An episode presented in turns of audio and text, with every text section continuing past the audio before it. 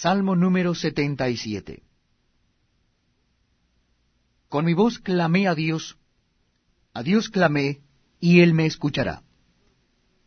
Al Señor busqué en el día de mi angustia. Alzaba a Él mis manos de noche sin descanso.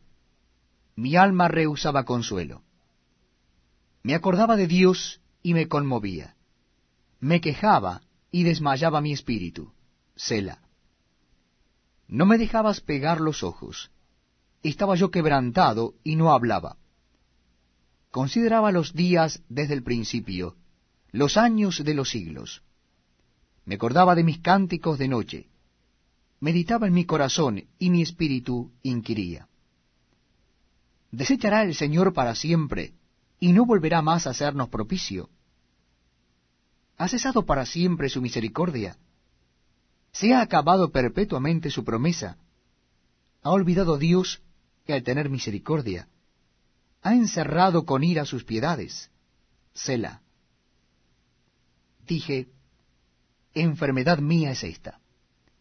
Traeré pues a la memoria los años de la diestra del Altísimo.